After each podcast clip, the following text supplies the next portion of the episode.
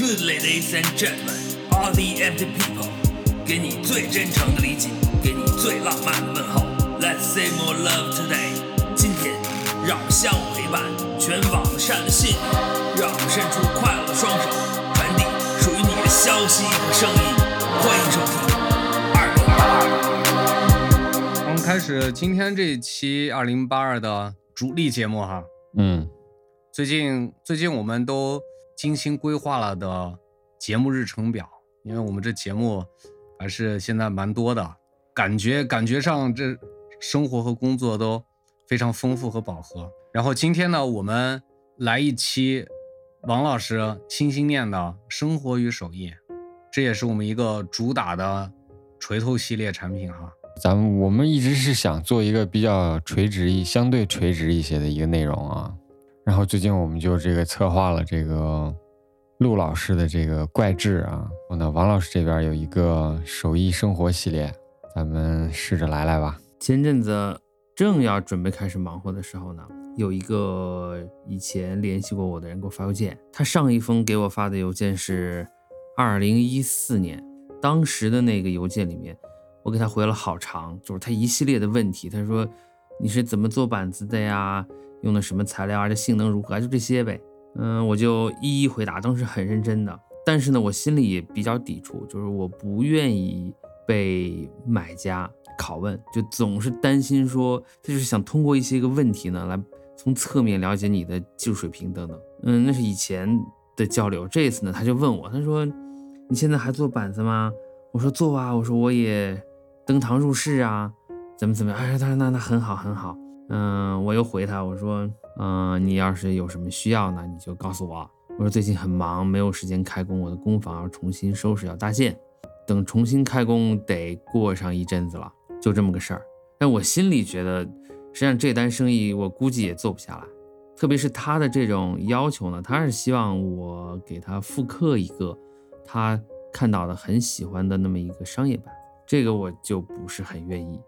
这个我觉得取决于。有有就有一个影响影响要素，就是说，这个消费者他和你是怎么发生联系的，他是怎么找到你的？比如说，呃，就时间久了，像我现在就是选择一些商品哈，不管是周围的朋友自己在卖水果呀，或者说是包括健身房推荐的教练呀，其实我特别相信朋友的推荐的，就有点无条件的信任，就朋友推荐的，只要哎大概齐这个。差不多就行了，哪怕是有瑕疵，我是能忍受的，因为口碑。嗯啊，那这种的话，就打个比方说，你是我我订板子，你也是我朋友推荐过来的，我对你就肯定不会又来这么一套流程。那那那我我如果还给你来个这考验那测验，说明我不信任这个朋友，那我又何必，对不对？但如果我是通过一个，比如说我是闲鱼。或者说是一个其他渠道道听途说的话，那我可能会就是程度不一定哈，但是我肯定会要尝试一下了解一下你的专业程度。最不济我可能要去网上搜一下吧，是吧？嗯，或者去问一下，嗯，这有个体验度的问题。对，就说这个双方啊，生产和这个消费这两方面本身这个信息特别不对等，他们之间建立某种信任，呃，是不容易的，我觉得。比如说，这个消费者提出一些质疑，或者是就是一种不信任、一种疑惑，这个很正常啊。就首先你得你得看，就是提供产品这一方有没有充分的解释过他的这个业务，或者是充分的解释过他的这个产品。如果你在信息不对等的情况下，就是说，啊，消费者没有接到什么、接收到什么有效的信息的情况下，他他产生任何质疑，应该应该予以理解。这私人定制，我个人的体会是，它的核心是私人，而不是定制。这私人的核心又是什么呢？就是用户的真正的需求。用户的需求是又是什么呢？是遮丑，而不是彰显美。这买家的优点、长处，这是不用刻意去表彰的。用户的优点都是追处囊中，它藏不住，关键就是遮丑。比如像我这腿短，那这裁缝怎么着，是吧？把我这丑遮一遮，这是对制作者很高的要求。听起来简单，这遮丑有二难：一是买家他不肯说清楚或者说不清楚他自己的真实的需要；二是这个卖家就是制作方他能力不足，他既不能准确的把握买家真正的需要，要么就是什么眼光不够，要么是力气不够，总之他是差点意思，但都打着私人定制的这个招牌。这里有一个前提，只要买家他自己认可自己的不足或者需要补强提升的方面，那么一位合格的制作者。即使本人他不能实现客户的需要，他也提供，他也可以提供宝贵的意见建议，或者帮助这个买家来让他的需要清晰化、具体化。这是一个卖家、一个制作者应该提供的服务。如果说你说咱们这是私人定制这个买卖的话，就是买卖不成仁义在，这就是一种表现。咱们粗线条的捋捋吧。粗略分为量产或者是以半量产半定制，是完全的定制这三种形式，而且这个东西不能一概而论，对不对？就是每种产品它的呃属性不一样，就有些东西它就不太适合定制，有些东西呢必须就得定制，有些东西呢就是说为了厂家让它卖得更好，或者是销售方式更灵活，采取一种半量产半定制的形式。或者有些东西呃，完全是量产，但是呢，它加一点点、一点点定制的这种属性，嗯，就是说让它稍微独特一点。那个你在苹果官网买个手机，是不是买个 iPad 后面能给你激光，给你刻个字儿，是不是？或者说你你买个奢侈品，在那个包那口那儿给你绣个名字什么的，呃，或者你买个那种定制的衬衣，袖口上有个你的名字缩写，对不对？更多的现在像是促销的一个方法，一种话术，一个噱头。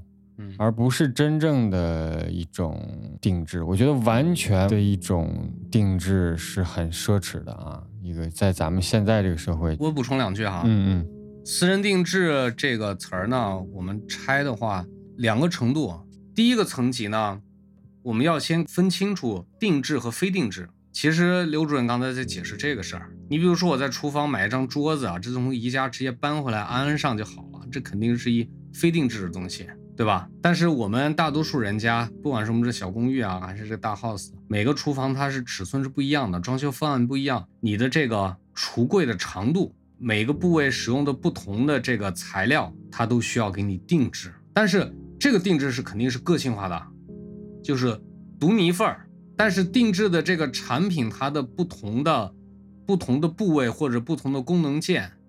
就像刘主任刚才说的，它的这个所谓的定制的深度是不一样的，有些可能真的手工了，可能啪现场来一木工给哐哐哐给凿个门出来。那有些呢，比如说五金件，那那它还是流水线上生产下来的东西，这是定制和非定制的区别。然后我们才来解释私人定制和定制的区别。嗯，私人定制，我就觉得就是从从这个角度去去捋的话，那就是供应方。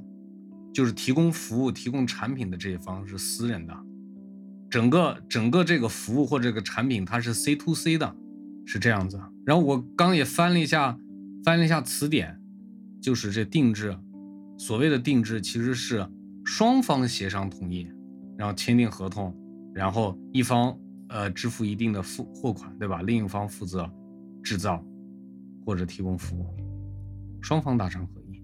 我觉得就是私人定制和定制的区别，可能更在供应端，供应端产生的区别。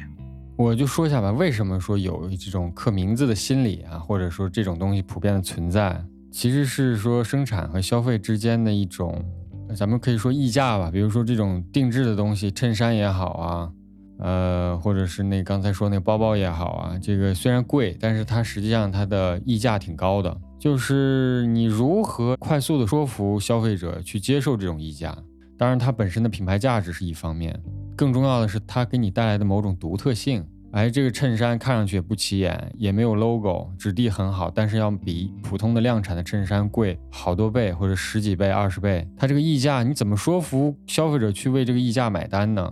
一个成本非常低的方式，就是给你刻一名字。就是在你领口上给你来一个名字，它高二十倍，我就更容易接受这个溢价了。甚至于说苹果那个 iPad 什么的那个也是后面激光刻字儿，你觉得哎这个很特别，就是我我送给别人礼物的时候，因为 iPad 很多呀，每个人人手都有一个 iPad，然后这个同质化很严重。圣诞的时候我送别人一个礼物，是不是显得很没有想法呀？是不是觉得不这个礼物不够用心啊？那我们要不要刻个字，刻一句诗上去？是不是这个就一下子不一样了？但大多数人还是会套个套，你一辈子也许都看不见那个字。他加这么一个小小的服务，加这么一小小的工序吧，并不能提高显著提高它的这个成本，可能忽略不计，甚至是。但是呢，它更好的说服了消费者去购买它。给衣服上或者给什么呃物件上刻个名字，这就叫定制。这个我是深有体会。一个是我看到的情况。比如说，在网络平台上，嗯，有这个乒乓球拍子，比如说或者说什么比叶城什么乱码七糟的，他说私人定制，可以加刻您的名字，或者说是收件人的名字，这就叫定制了。这个就很难理解，它实际上并不增加它的功能，或者它并不促进功能的发挥，它就是一种心理欲求。这要是满足心理欲求也算功能，那好吧，这个也算定制。但我自己不这么操作。嗯，我们一位买家买乒乓球拍子的在我这儿，他也知道我作弊。后来呢，他刚好遇到他的博士导师，也是一位华裔著名的华裔科学家。他说要去上海，他能见到他。正巧呢，他的导师那阵子过生日。他想送他一个 A 支笔，说找我给做呗。我说成啊，我给做一个。他说能不能在什么地方加刻这个名字？我说不能。我说我能，但是我也不愿意刻上去不好看。这是第一。更重要的是，刻名字并不能就证明这就是他的，或者让他觉得对这个物品的拥有就更加的深入。或者说表明这个物品是独一无二，那实际上不会，它的独一无二来自于使用者对它的使用，使用者加注给它的意义。我说，请你能理解我的想法，人家也是大学教授啊，很能理解，呃，我的这种心理。说你把它用久了，它就自然是你的了。后来呢，就没有加这个名字，我就给他写了一张卡片，嗯，写给他的这个导师。就是祝他生日快乐，这支笔是某某，呃，为您定做的，祝您这个寿比南山吧，差不多是这么个意思，效果也挺好。我觉得你对这个问题啊，就是说也不用看的太较真儿啊，可以更平和的一种心态去看它。为什么呢？就咱们常说这个定制啊，就是说是英语叫叫 tailor 嘛，裁缝嘛，就是给你量体裁衣这么个意思。就是小刚老师那个私人定制叫叫也叫好像呃什么什么 tailor，这就说明一个什么呢？就是说是裁缝这个行业，就是咱们现在可能啊除了穿西服做衬衫什么的，定制一个衣服的情况比较少了，比较少了。就说是也就是西服和这女孩的这种礼服什么的啊，一般不定制，一般不定制。再往上跑五十年，大家衣服基本上都是做的。再往上刨的话，就是所有的东西几乎都是一种定制啊。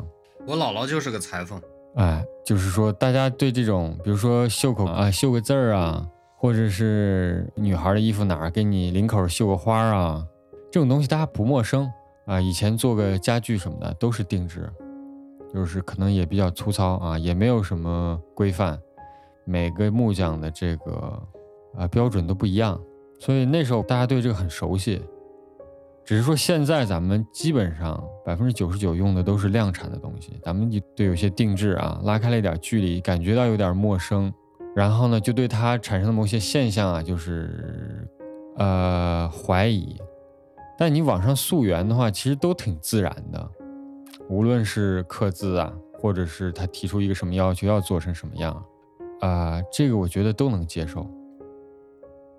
确实，那会儿你想我刚开始做板子正式出售的时候，很多呃消费者他就问我一些问题，当然大家都很客气啊，这些消费者都特别好。嗯，他就说，嗯，这个木材啊，这你加载的这个人造纤维啊等等这些相关的问题。他说啊，这木材我没有见过，你能不能给介绍介绍？等等吧，不一而足。我当时，我从一开始就说，这些呢都是很好的问题，我也非常愿意跟大家共享这些信息。这是我作为一个卖家，我应该告诉大家的。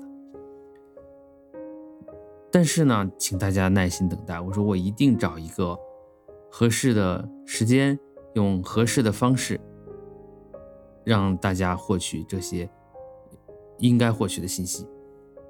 我现在呢，还真的不是时候。这话一说说出去，有好几年了，有七年了，七八年了，到现在还没兑现。我我们通过这个，嗯，咱们的录播直播节目，尽可能啊，嗯，早一点实现我当时的许诺。这么说吧，就是王老师，你现在的你说你，咱们今天。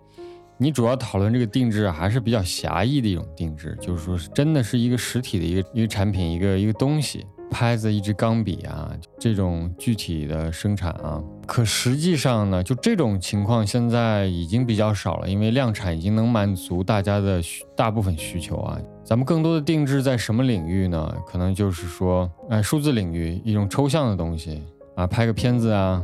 拍个广告啊，或者是啊做个网站啊，或者客户有什么需求啊，做一个程序啊，做一种某种宣传，这个实际上更抽象一些。但这种定制广泛广泛的存在，不可能是百分之九十了，就是几乎吧，都都是啊，都是都是定制，都是定制。其实很多时候啊，我我我更希望中间商抽成，就是有中介这个东西。很多种交易模式并不是越扁平越好，就是一定要有一个中介。对。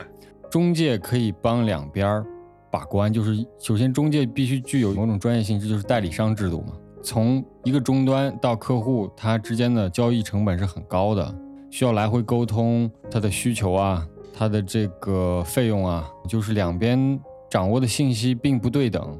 买家觉得做一个网站很简单，不就是一个页面有几张图有点字吗？可对于制作方来说，他要考虑这个服务器呀、编程啊。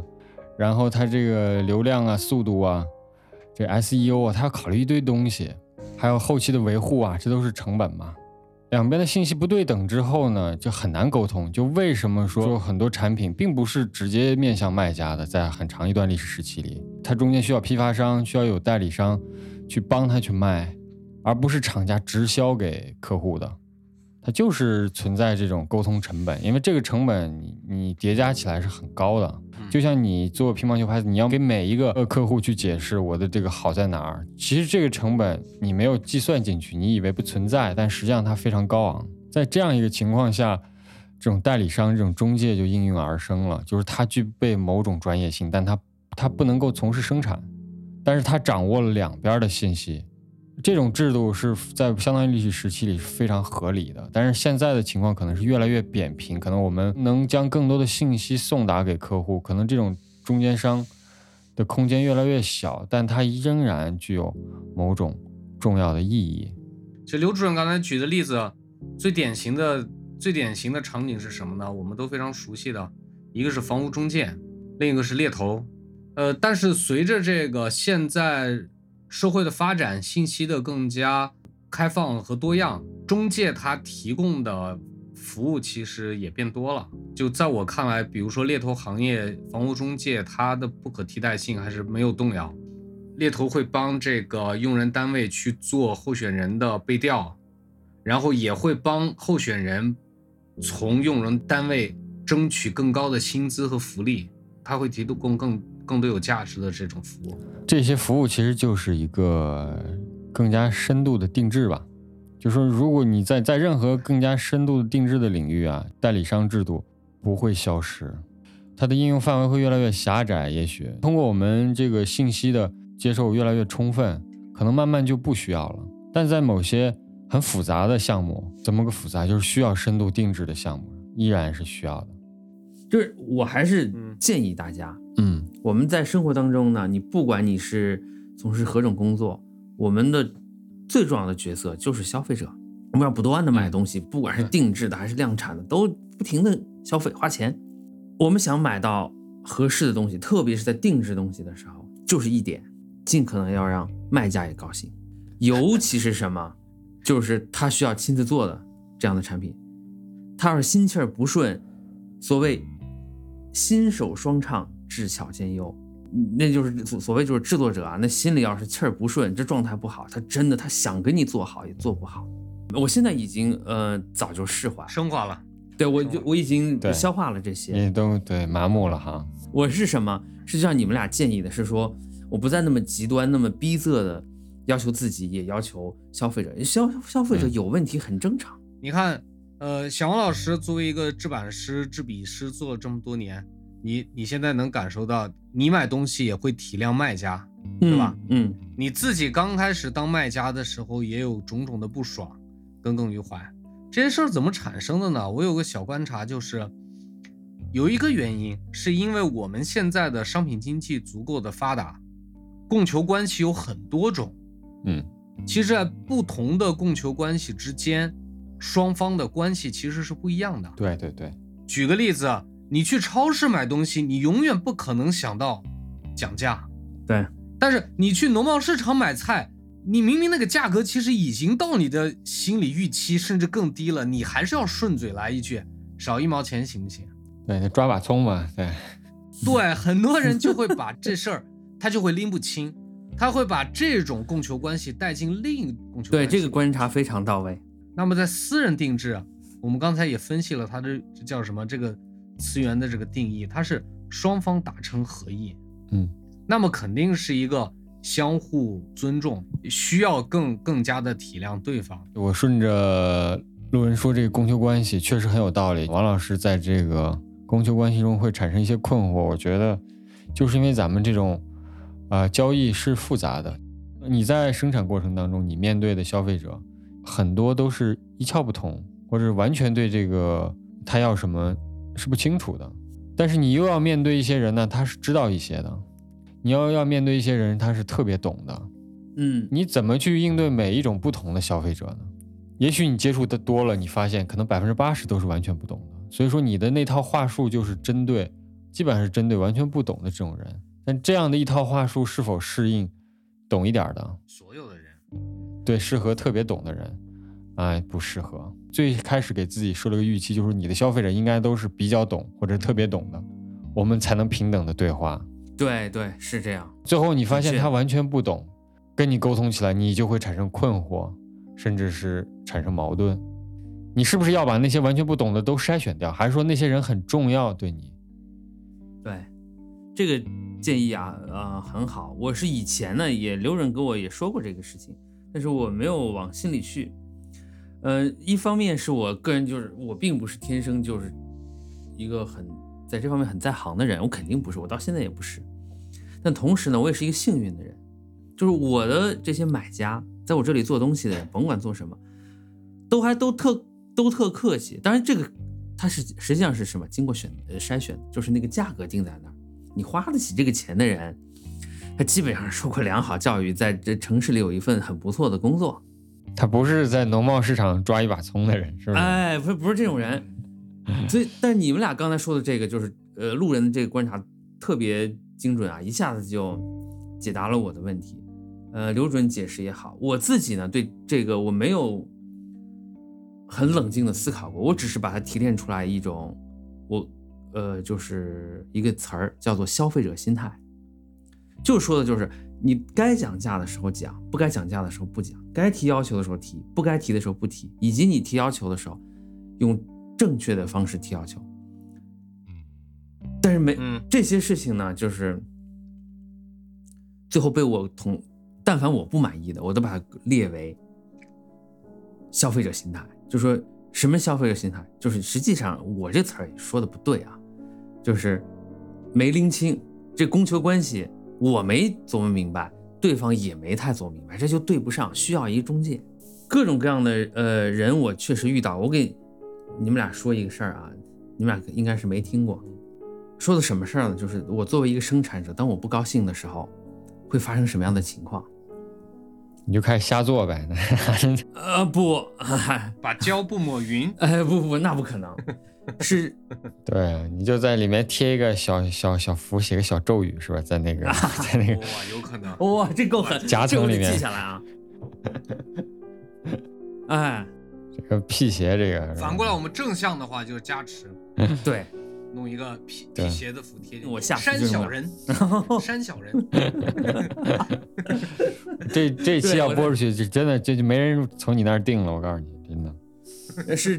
对，太阴险了。说 怎么回事呢？就是那个卖家是一个很懂行的卖啊，买家很懂行，经验非常丰富。在我这买买拍子，说实话，谁没玩过百八十只板子呀？都很有经验。嗯嗯，但他呢，就是对自己特别自信，他提了很多要求。我说那我我就耐着性子，尽可能的就满足你，没有关系。嗯。后来呢，有一天早晨，在付款之前，他说，我觉得有些人啊，有些。呃，提的就是说，呃，要求很刁钻。他说这种人不太好对付哈。我心里想，你不是在说你自己吗？但是我也 心里这么想，没吱声。我说，哎，我说大家都不容易是吧？花这么多钱，那肯定要认真一点喽，仔细一点喽。哎，说了两句，他也挺高兴，他就付了款。付了款之后呢，我就做。我当时做的那个呢，就是说在手柄上呢用用材料更好，是我一直想做的一一个系列板子里面第一支。我就做，很认真的做好，虽然心里有点不痛快啊跟这个人交流，但是我是耐着性子，我说这是也是做给我自己啊，我要把它做好，做完美。做出来之后呢，非常好，我自己很很满意，我就发给他，他就开始又开始挑，他说你这个版面和拍饼这颜色怎么反差这么大？这是阴阳脸啊什么什么的，我就知道他肯定会挑，他就是说这就是我一直批判的，就是这种消费者心态，就是甭管好不好，他要跟你说几句。这就很讨厌，因为我心里已经是气很满了。他再这么一来，马上我说好的，这样我说板子给你做好了，嗯，方方面面的都达到了我们之前说的这个需要。那么现在呢，我作为卖家，我也有权选择消费者，所以现在我把钱全部退给你，板子我就留在了手里。后来呢，这只板子就是奠定我声誉的那只板子，就是日出三星堆。那是当时是第一只，恰巧呢，这个消费者是个成都人，我对成都印象特别好。这没啥逻辑。对，唯独就这哥们儿，这只板子我也卖的不错，虽然说是很贵啊。终于有一天，就是二零一六年的时候年底，我在 TD 做做演讲，上台呢，我拿的就是那只板子，就特别朋克的当场砸了。呃，也没有，我就给给给大家展示嘛，就是那只板子，我就拿在手里。晃了晃，然后呢，那天演讲一结束，第二天我就 我就去成都了，我就就是那次见着路人和见着 Mr. Echo，后来呢，这只板子就是兜兜转转一大圈，这只板子就是从 TD 上下来那只板子，还是到了一个成都人手里，这我就跟大家说这么个事儿啊，这么一个小回环。就是我们有的时候过于挑剔或者怎么怎么样，你并没有损失钱，但是你损失的可能更多。我们不知道，我们就是每天都是在这样错过。当然，可能对于那个消费者来说没有什么了不起。作为一个乒乓球爱好者，作为一个喜欢乒乓球器材、喜欢收集的人来说，我认为他错过了很多。而且那他离那只板子实际上直线距离可能不超过十公里，搞不好都在成都嘛，就是这样。挺大的。对，那就那就五十公里。成都跟你们那小村不一样啊，你这不能不能这么比，人家是大都市啊。啊，是是是。后来呢，那只板子的价格也是一涨再涨，现在涨到五百美金一只，而且有大厂在模仿，国内的大厂，嗯，德国的大厂都在模仿那个。你这是一直被模仿啊？那到底超越没超越你啊？这我没去深究。对，哎，这事儿啊，我这就是我们后面有机会一定要单抠出来唠一唠的，就是这个匠人也好，工匠也好，私人作坊、个人工坊也好，这个事情，就是关于知识产权，关于灵感的来源，以及小作坊和大厂之间的这种互动关系。这个我支出去说一句哈，嗯，不用再展开了，因为展开太大了。就是你在做这个你的品牌的同时。其实可以考虑，现在在这个潮牌啊这些时尚领域很流行的一个概念就是联名。嗯哼，比方说红双喜、叉、西赛、精工的一支牌子，对，或者是跨界，甚至直接是跨界，安踏西塞。啊，助力助力二零二六中国乒乓球国家队。不是一一开始我给王老师定位啊，就是走的是这个国潮啊，就走不是就是这个 EDC。其实我跟他，我以前我最早想的是 EDC，就是说，就是因为乒乓球这个领域必然狭窄一些，就是说打乒乓球的人啊，就是还是少。就是我我想把它变成一个像手电筒啊、小刀啊，或者是一个什么哎，对，一种装备，就是说你每天带着它，把它变成一个这种潮物啊。我是最早有这个有过这种想法，我跟王老师讨论过，但是后来没没没没有执行下去。但是我不知道行不行。你每天上班包里揣一个保温杯也好啊，你再揣一乒乓球拍儿，就把它打做成这样一种潮流，才能卖得更好，才能让它这个溢价更高。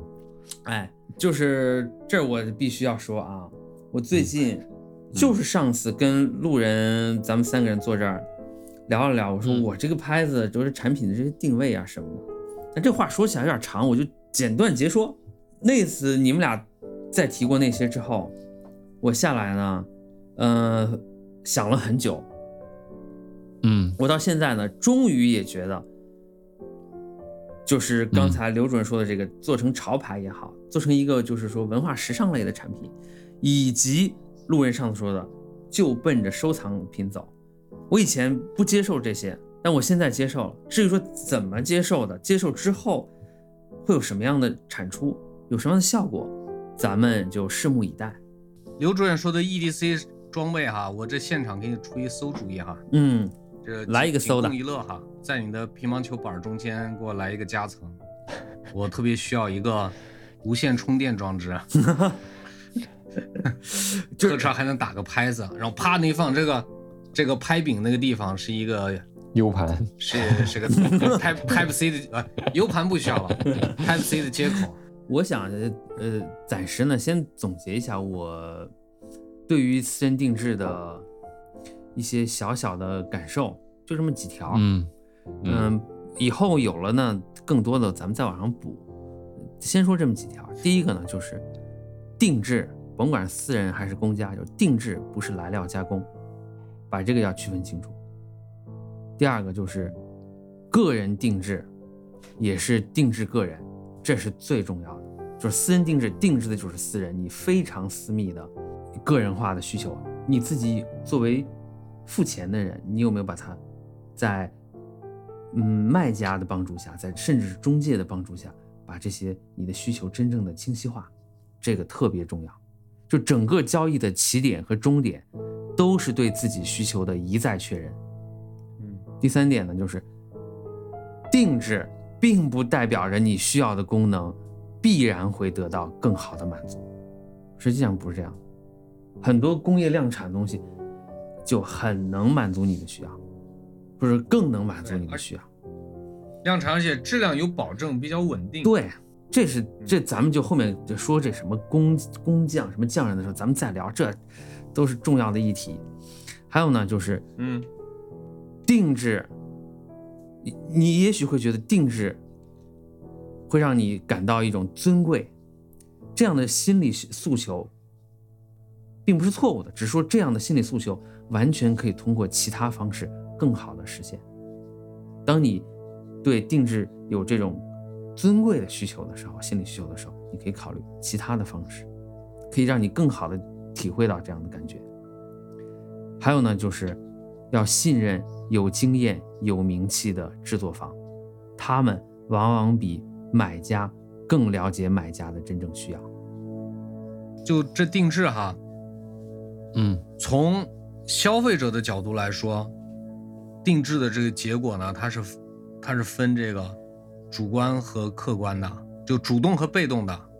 主动的呢，就是，嗯、刚才说的，想要一些彰显个性化的一些需求，不管是他想要一个签名呀，还是他想要一个颜色呀，他是有一个主观的选择。被动的是什么呢？就是你刚才说小短腿儿，是吧？嗯或者我这我这腰围，我这胸围，那那你就被动，你必须选择这个给你定制的尺寸，你你没别的你没办法了，对，是吧？然后从生产者就是提供提供方的这个角度，他也是分主动的，呃，就是呃主动的和被动的。主动的呢，就是你这个手艺，对吧？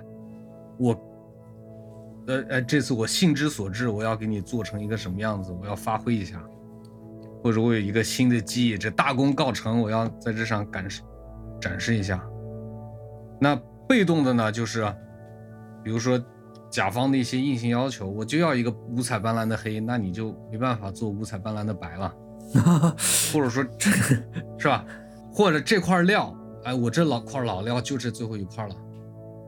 我就必须要将就它的这个纹理去生产，双方的主主动、被动、主观、客观的这些因素加在加在一起，就形成了大家完全不同的啊林林总总的个性化的产品或者服务交付给你。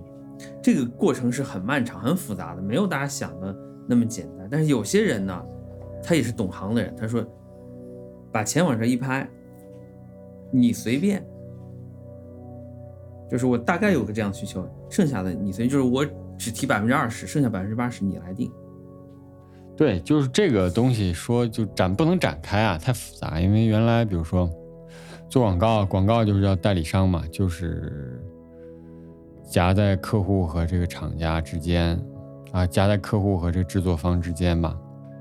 啊、基本上我觉得都得把客户当成这个完全不懂去看待，去设计你这个流程，就是你中间必须有，必须让客户得到充分的信息，然后必须让客户掏钱，对吧？然后必须让制作方去保证，啊、完成这项任务，这中间你必须设置很多控制的点，这都是技巧。怎么让客户满意？怎么让制作方在预算当中去解决这事儿？这都是一种匠艺，对，这些东西就是一种匠艺啊。真的是，就是就是所谓的定制，私人定制，咱们狭义的说，就是花更多的钱，更好的满足自己的需要。这个时候呢，就是一些微小的生产单位，它能够提供这样的呃服务嘛，对吧？嗯嗯，必然就涉及到所谓的工匠、工坊等等这些。嗯、今天是没机会聊这个，没法展开。嗯后面有机会咱们一定好好聊聊这个匠人的问题。我是这么多年来啊，没少被大家赞美为、称赞为匠人和工匠。前两天还有呢，啥事儿？就说我我把那地板磨了一下，人家说哇，你这真是匠人！我去，我说这对是是这是个匠人干的活儿啊，这这没问题。嗯、后面呢，就是关于这么一个流行了好多年吧，过去这五六年、六七年特别热的这么一个词儿，嗯，包括匠人精神，咱们得唠一唠。对，咱们展开了，好好说说吧。就是对，品匠心，铸匠魂，做啊一代打国巨匠嘛。哎，是是是，品匠 品匠心，铸匠红，做大国匠人。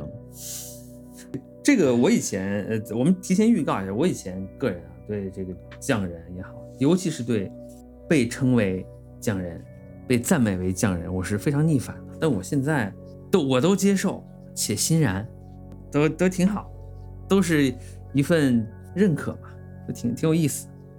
虽然这中间可以聊的细节很多，嗯、咱们放在后面。嗯，这这个系列我们想说的还挺多的。刚才其实又提前预预预告了一下，下一期这系列大概是我们会围绕着匠人，从匠人匠人的角度去再呃再聊一些我们感兴趣的一些话题，好吧？嗯嗯啊，今天这期时间也差不多了，我们呃之前也讲过，我们在尽量的把每一期的时间做得更短一些，这方便大家的这个这个收听的场景能够更广广谱一些。那这期我们就到这了，呃欢迎大家在听我们的主力二零八二的主力节目的同时呢，也关注我们每周一三五早上八点的灵魂早高峰啊。对我们现在的时间是七点半到九点半，因为就哦，七点半对。对，据说那个加长时间有好处，我们就就偷偷的延长了。就是你早上开车啊、坐地铁啊，都可以听我们这个节目。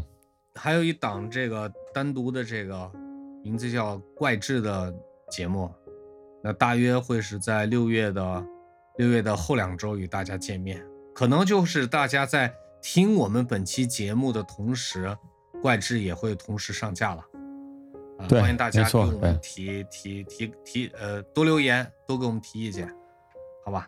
好的，好，好嘞，那我们这期就到这了，大家再见。嗯，拜拜。拜拜。